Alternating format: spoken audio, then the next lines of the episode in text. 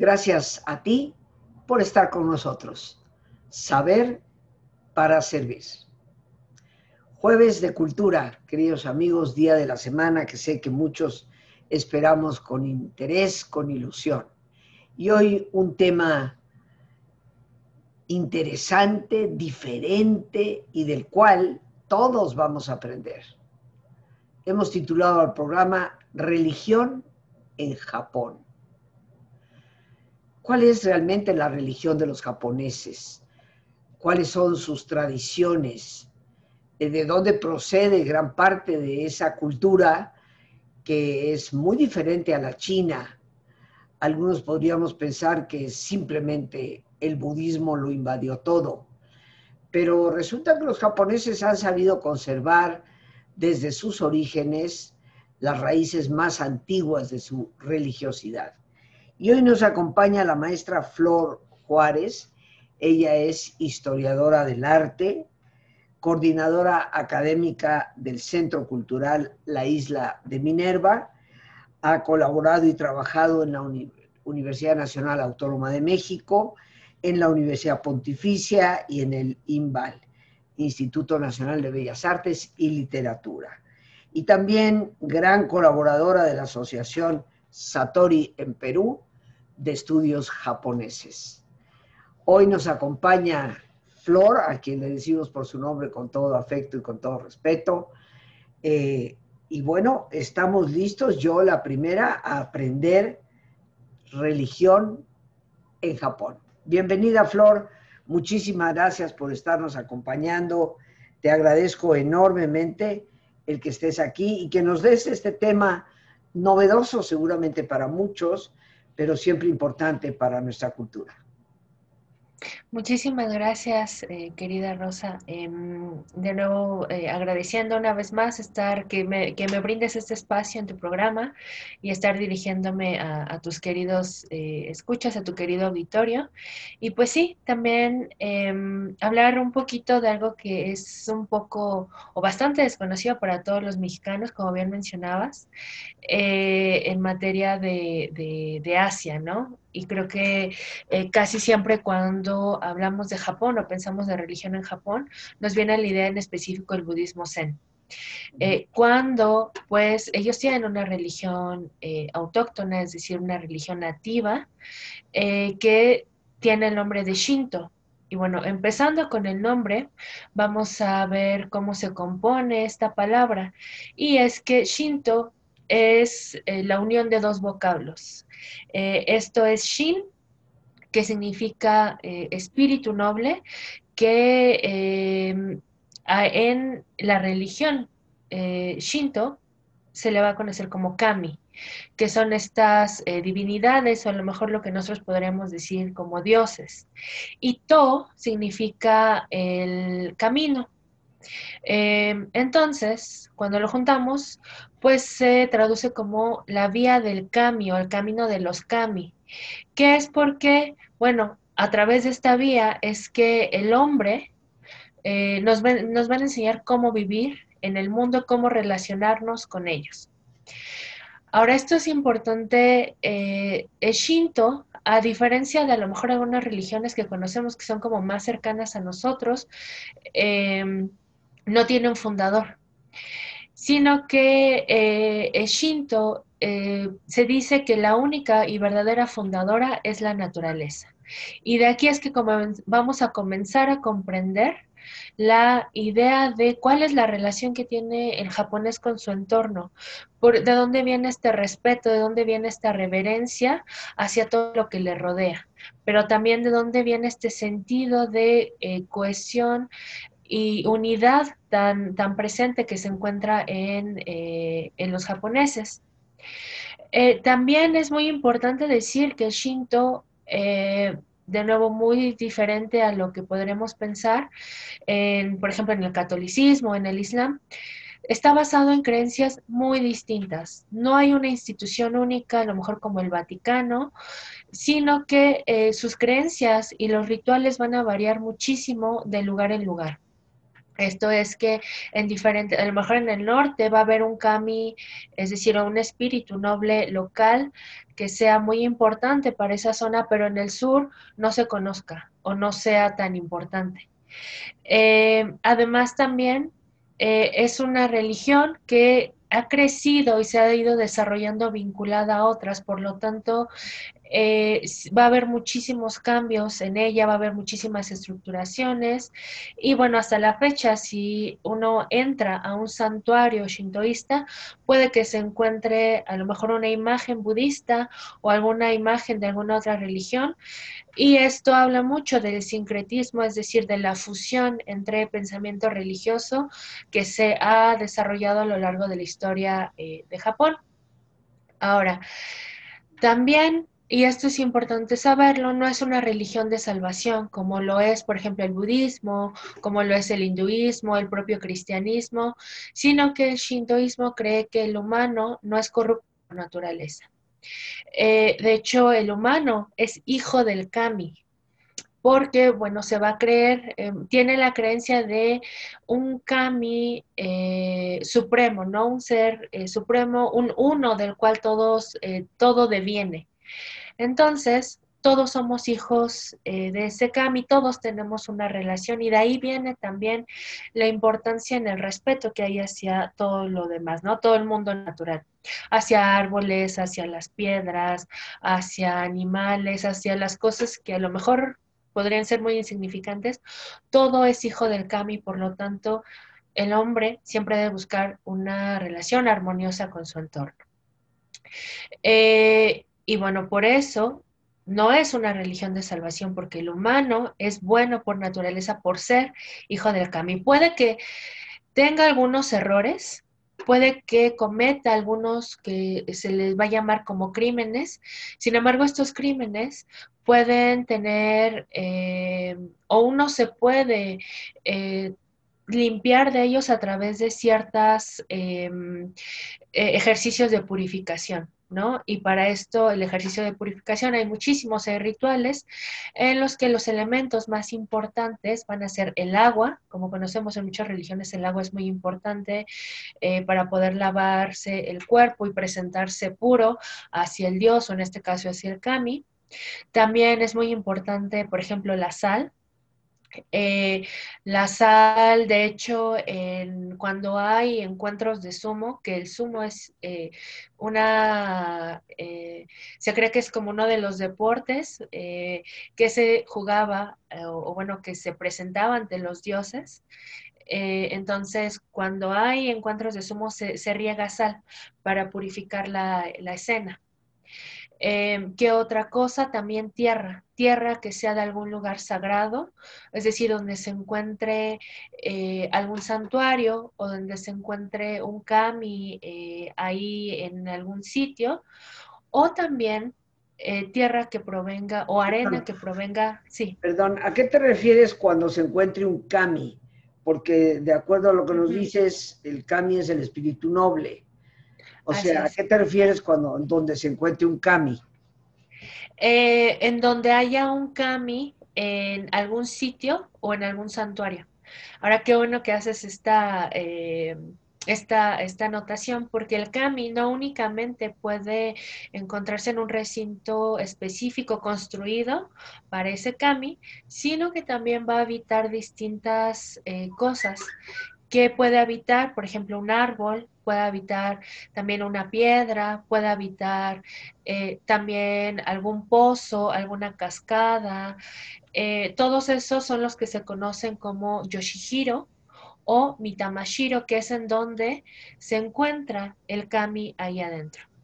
¿Cómo lo sabemos? ¿Cómo es que eh, se reconoce que hay un kami ahí habitando en este sitio natural? pues eso tiene que ver con los sacerdotes y las sacerdotisas. Visualmente vamos a reconocer en donde hay un sitio así porque va a haber una, una cuerda eh, hecha con eh, fibras naturales trenzada, eh, que el nombre es Shimenawa, y se va a colocar en el perímetro, ya sea a lo mejor del, del, tronco del árbol o del pozo o de la cascada, porque esa, esa cuerda me va a a delimitar el terreno sagrado en donde está habitando ese kami y el terreno del hombre, ¿no? El terreno mundano, podríamos decirlo así. Entonces, ese es el, sitio donde nosotros vamos a encontrar esa tierra eh, para purificarnos. Claro, pero cuando dices que, la persona puede ir a buscar a donde está el kami, pues entonces eh, yo que a veces puedo ser muy retorcida, digo, ok, bueno, pues yo agarro en mi jardín unos cuantos árboles, les pongo la cinta alrededor, digo, aquí está el kami. ¿Se puede? Em, ahí es más trabajo de un, de un sacerdote saber si hay un kami ahí habitándolo ¿no? o una de sacerdotisa, que se haga un trabajo a lo mejor de invocación para que el kami esté allí. Entonces sí, ya hay un, una, un trabajo ritual. Ok. Ok. Bien. Sigamos, sigamos, está interesante. Eh, y bueno, entonces, em, ¿Qué otra cosa también es importante? Y hablando justo ahorita de kamis, de los sitios, el Shinto no va a tener imágenes como tal de sus kami, es decir, de sus dioses o de sus divinidades. Eh, comienzan un poco a producirse eh, a raíz de que llega el budismo. Y en realidad la religión como tal, el Shinto se va a comenzar a estructurar cuando llegue el budismo, porque eh, y se va, a reconocer, se va a reconocer a sí misma como un pensamiento religioso diferente cuando llegue esta otra doctrina. Entonces, bueno, las primeras imágenes van a ser eh, talladas en, en, madera y se dice mucho, alrededor del siglo VIII aproximadamente, es que comienza la primera imagen o de la primera imagen que se tiene registro. Y se dice que se parecía a un Buda. Eh, va a haber otras imágenes eh, que tienen, que van a representar como aristócratas, eh, a princesas, eh, a sabios, justo dándole esta imagen al kami como de eh, personajes importantes que se encontraban dentro del, imaginario japonés, que por supuesto pues eran todos estos funcionarios de la corte o, o sabios. Sin embargo, bueno, algo que es importante, no van a proliferar estas imágenes porque en realidad eh, no se trata de adorar a la imagen en sí, sino de llevar una buena relación, ¿no? Eso es lo importante, la relación que se va a entablar entre el hombre y el kami. Y no es tan importante la imagen. La imagen, de hecho, eh, o el objeto que podríamos decir que es en donde puede habitar el kami va a ser el espejo. Este espejo va a provenir eh, de, China, los primeros espejos se van a modelar al estilo chino, y se dice que se utiliza, se utiliza el espejo y en, general este pensamiento aparece en muchas religiones alrededor del mundo, porque el espejo refleja sin, eh, sin engaño. Entonces, el espejo va a reflejar eh, la bondad y la, natural, la, naturaleza del kami eh, y también la honestidad. Y se supone que también el mismo humano, al verse reflejado en el espejo, va a ver reflejado todas estas virtudes del kami en él mismo. Le va a recordar de dónde viene, que es hijo del kami. Pues por eso es que eh, el espejo es muy importante eh, como objeto. ¿Qué otro objeto? En lugar de imágenes, también tenemos la Magatama. La Magatama es una cuenta de jade, eh, que también su importancia y su trabajo se va a traer de China a través de Corea. Y la Magatama se tienen registros que se utilizaban en épocas ya antiguas y que eh, va, en estas épocas antiguas, vamos a hablar del siglo III de la era común, es decir, el siglo III eh, después de Cristo, eh, va a fungir como un puente.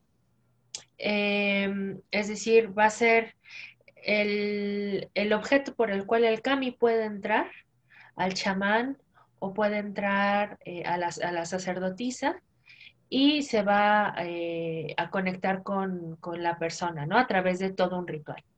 ¿Cómo me dijiste que se llamaba esa cuenta de Jade? Magatama. Es que aquí la máquina dice esta palabra, quién sabe qué será. y no la reconoce. No, no, no, se la brinca. Ok. Bueno, ok, perfecto. Y bueno, entonces, bueno, esas son las... Ah, tenemos otras imágenes, por supuesto, que se van a producir ya eh, entrado el siglo XVII, el siglo XVIII, con el periodo Edo, cuando comienza la estampa japonesa.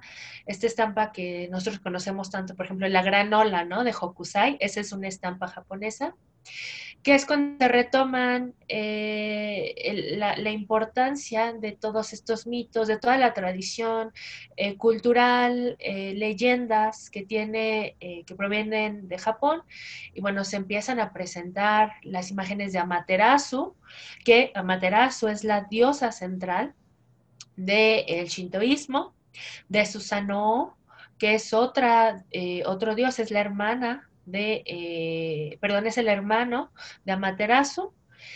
Y de hecho, bueno, ¿qué tan importante es el Shinto para Japón? Justo hablando de estos dioses que para muchos de nosotros es desconocido. El emperador que tenemos hoy en día en Japón y que es todo el linaje que ha, habido a lo largo de siglos, eh, se considera que es el linaje del sol. Todos ellos son descendientes de la diosa Amaterasu. Entonces, Amaterasu. Amaterasu. Y bueno, está eh, lo que hace a estos emperadores como, podríamos decir, divinidades terrenales o semidivinidades en, el, en la tierra, ¿no? Porque todos ellos provienen de esta, de esta, de esta diosa. Y em, todo esto, toda esta información, eh, pues se plasma en lo que conocemos eh, como el Kojiki. Eh, este Kojiki va a ser eh, el primer texto, de hecho, escrito en Japón, que ya es bastante tardío, es del siglo, perdón, del 700, de la era común aproximadamente. Y allí es donde nos va a hablar de todas las genealogías, de la historia de los kami, de, eh, y no únicamente del, del, kami de Amaterasu y, de este linaje del sol, del imperio de Japón, sino también de otros kami que tienen que ver con eh, clanes, con clanes este, que eh, son importantes para el gobierno japonés, ¿no?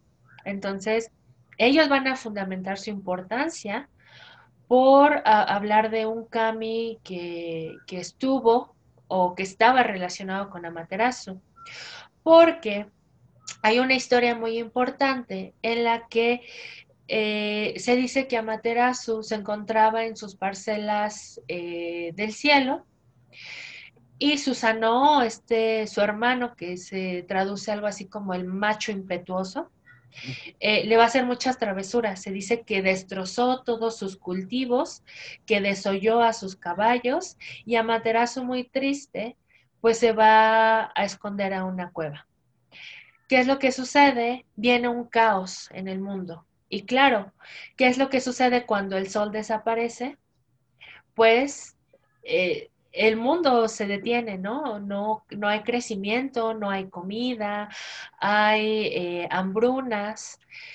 Y de hecho, esto es lo que se viene, estas son las actitudes con las cuales se viene a enseñar cómo se debe de comportar el japonés en comunidad. Y ahorita voy a aclarar un poquito eso más.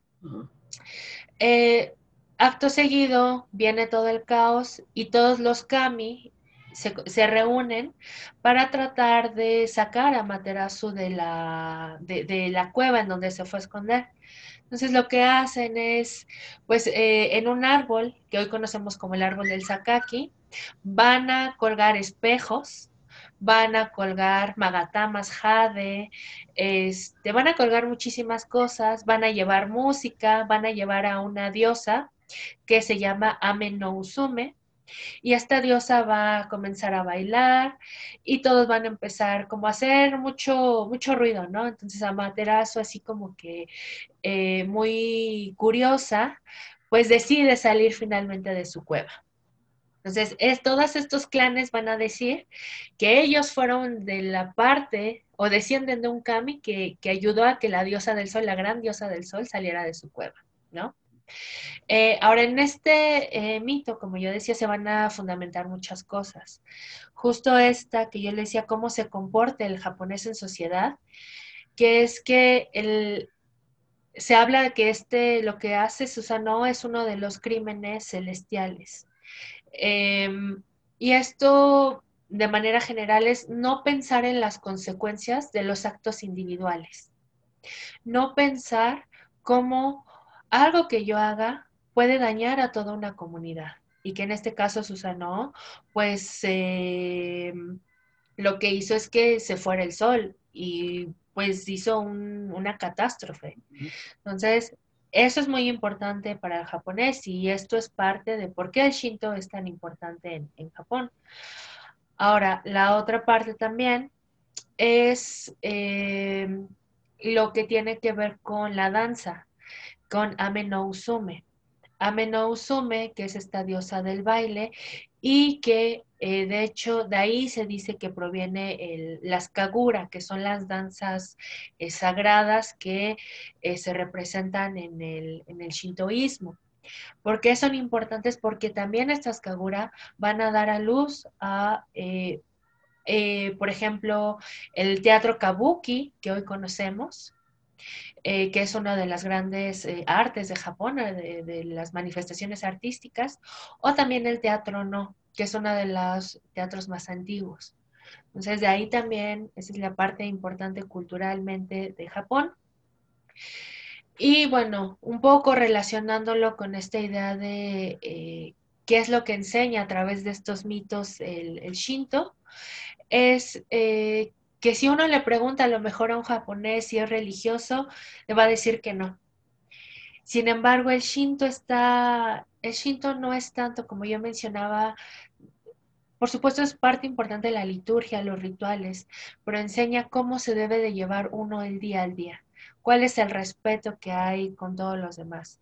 Entonces es tan inherente al japonés esta actitud de respeto, es tan inherente el respetar a la comunidad, el pensar siempre en los demás y no de manera individual, que por supuesto es obvio que parece que no practican nada, parece que no son parte de una religión, pero pues en realidad lo son, ¿no? Y es el Shinto que va, podemos decir que corre en sus venas, podríamos llamarlo eh, así. Esto nos explicaría entonces eh, el por qué es una sociedad tan ordenada, eh, una sociedad, eh, yo creo que Japón en esta pandemia nos ha puesto y nos ha expuesto con la vergüenza de lo que hemos hecho aquí en este país, en el nuestro, porque tienen más o menos la misma cantidad de habitantes que nosotros, tienen 125 millones de personas en Japón, nosotros tenemos como 128, vaya, es prácticamente lo mismo, la misma cantidad de habitantes. Eh, nosotros tenemos ya oficialmente 198 mil, 200 mil muertos y ellos todavía no llegan a 10 mil. O sea, aquí, aquí es una, una diferencia abismal, ¿no? Entre la cantidad de muertos en México por la pandemia y la cantidad de muertos en Japón.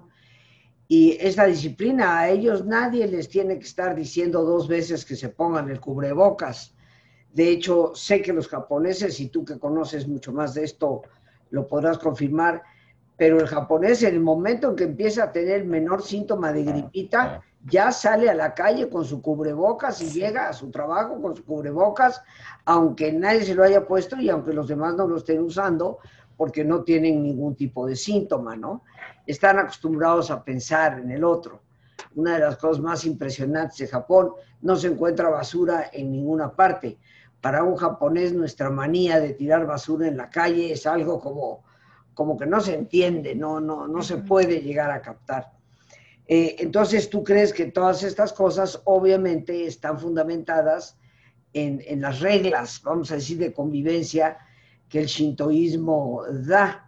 Entonces, más que predicar tal vez una religiosidad, practican los principios de esa religiosidad. Pero, ¿qué te parece, mi querida Flor, si nos vamos a un ejercicio de relajación e inmediatamente regresamos contigo? Gracias.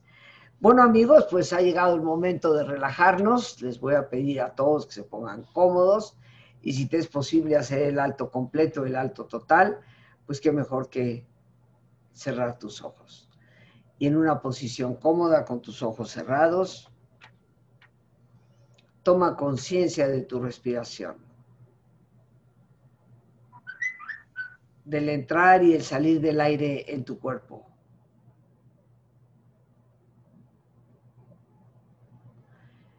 Imagina cómo al inhalar, así como llevas oxígeno a tus células, inhalas también serenidad para tu mente.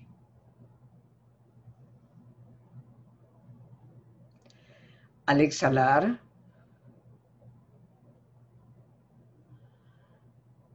así como tu cuerpo se libera de toxinas, tu mente se libera de todas las tensiones y todas las presiones. Respira profundamente. Y relaja tu cuero cabelludo. Todos los músculos que cubren tu cabeza.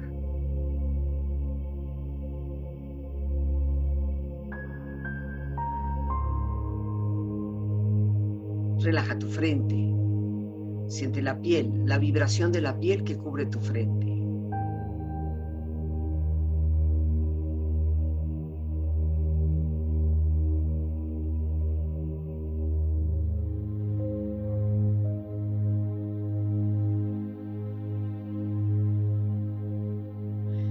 Tus párpados, los tejidos que rodean tus ojos.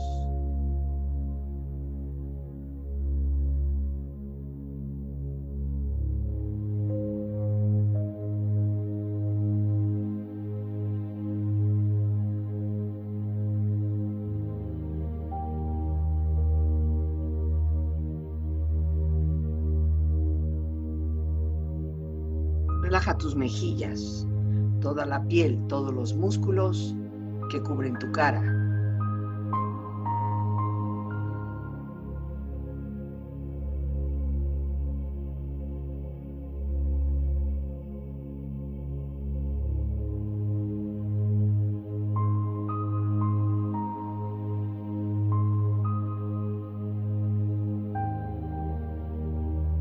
Relaja tu cuello y tu garganta.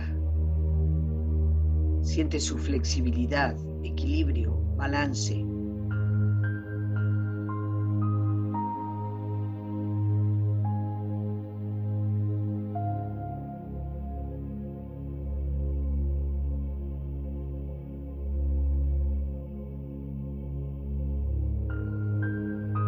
Relaja tus hombros, brazos y manos, así como tu espalda. Siente una agradable sensación que relaja todos los músculos en estas partes de tu cuerpo.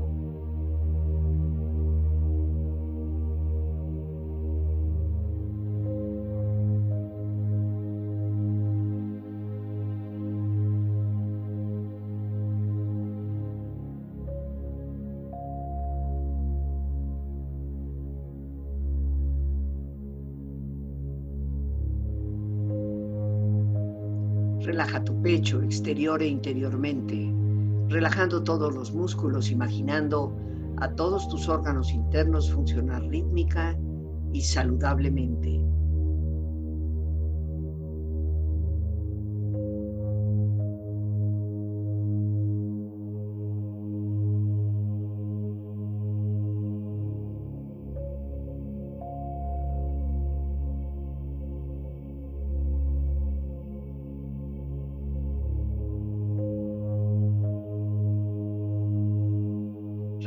Abdomen, exterior e interiormente, relajando todos los músculos, imaginando a todos tus órganos internos funcionar rítmica y saludablemente.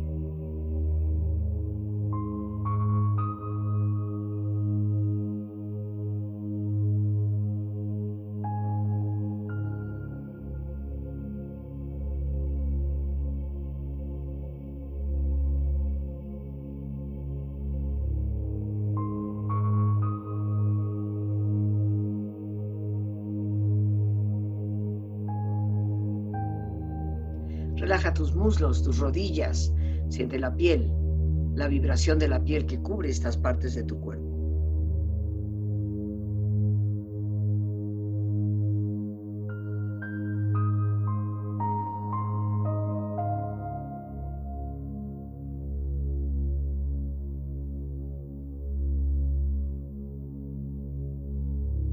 Relaja tus pantorrillas y tus pies.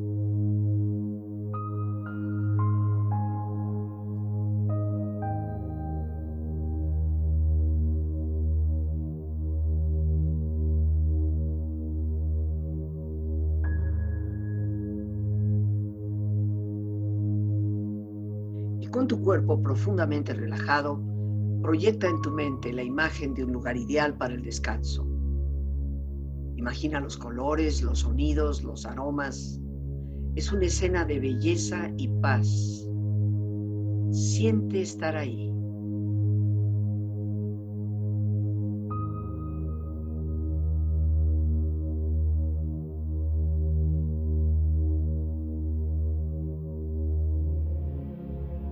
Tu cuerpo relajado y tu mente serena, reflexiona.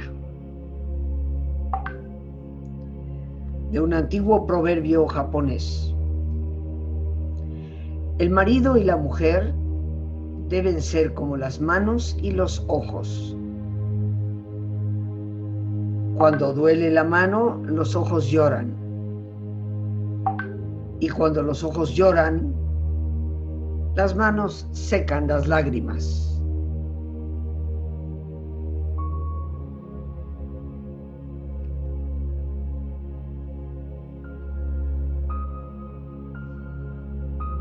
Si haces planes para un año, siembra arroz.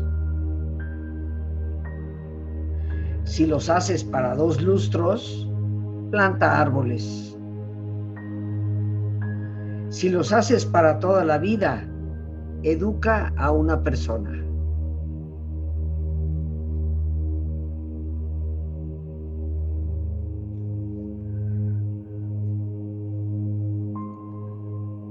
Si no es correcto, no lo hagas. Si no es verdad, no lo digas.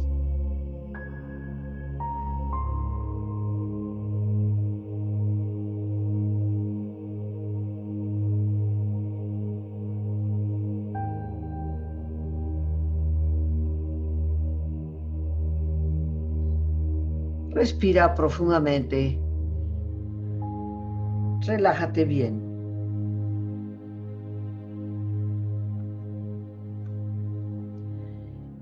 Y con esta experiencia empieza lentamente a estirarte, brazos, manos, piernas y pies, moviendo tu cuello, bostezando si lo deseas.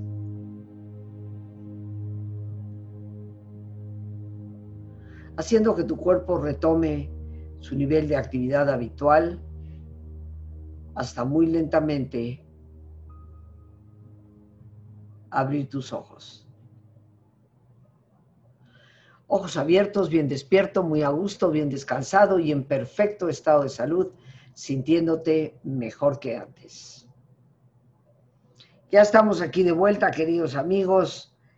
Y bueno, continuamos con la maestra Flor Juárez, hoy hablando de la religión del Japón, el shintoísmo donde seguramente tú, al igual que yo, estamos aprendiendo muchas cosas eh, nuevas y siempre de lo que se aprende, sobre todo dentro de las religiones y las filosofías del mundo, siempre hay un mensaje absolutamente para todos. Porque recordemos que en última instancia Dios es uno, es el mismo para todos los seres humanos y las diferentes formas en que hemos concebido nuestra relación con lo trascendente es siempre un camino para explorarnos y explorar nuestra realidad. Regresamos con la maestra Flor. Y bueno, Flor, antes de continuar a que nos des un cierre para este programa, pues eh, yo te pediría que nos des tus datos, dónde se pueden comunicar contigo, tal vez para tus actividades culturales. Eh, pues sí, bueno, em, como mencionabas, yo soy parte del Centro Cultural La Isla de Minerva y ahí los invito a que me sigan. Eh, es la, pueden visitar la página, ahí tenemos cursos de muchísimas cosas. Em, es www.laislademinervaonline.com.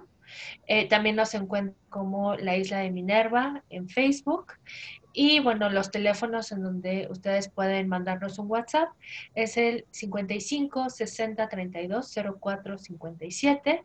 Y bueno, pues ahí estamos, eh, justo ahorita se abrió un curso, bueno, se va a abrir un curso sobre eh, historia del arte en Asia, va a ser India, China y Japón y por supuesto pues vamos a ver todo lo que tiene que ver con esta, con esta religión. Y bueno, hay muchísimos temas más. Claro.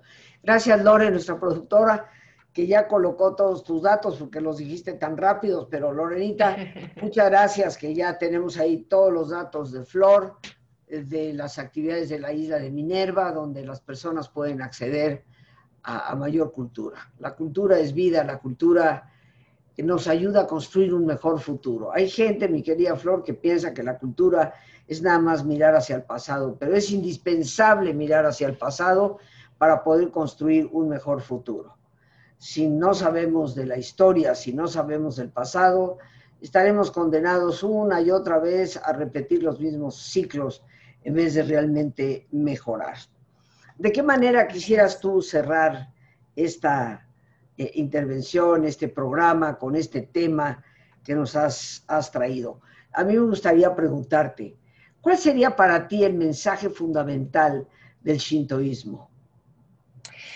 Eh, para mí sería eh, la parte de em, sorprenderte de lo que nos rodea. Creo que el ser humano por muchas cosas hemos eh, perdido la capacidad de sorpresa con lo que la naturaleza, con lo que la madre tierra nos, nos ofrece.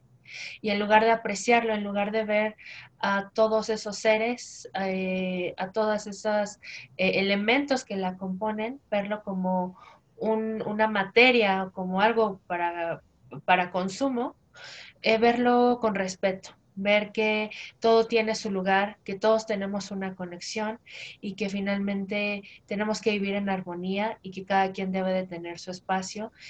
Y esto pues es a partir de sorprendernos de lo hermoso que es y sorprendernos de las cosas magníficas de, los animales, del aire, de los olores, de, los colores. Y eh, creo que eso el Shinto nos, nos enseña mucho. Entonces creo que esa, sería mi forma de cerrar esto. No, no hay que dejar de, de sorprendernos de la belleza de la naturaleza y respetarla. Sí, yo creo que el elemento de asombro, de sorpresa, bueno, la psicología hoy lo cataloga como una de las emociones positivas que debemos de procurar evocar en la vida. Eh, yo te quiero agradecer esta, este programa que nos ilustra tanto sobre un área que pocos conocemos, eh, pero que siempre nos lleva a la reflexión. ¿Algo más que quieras añadir, Flor?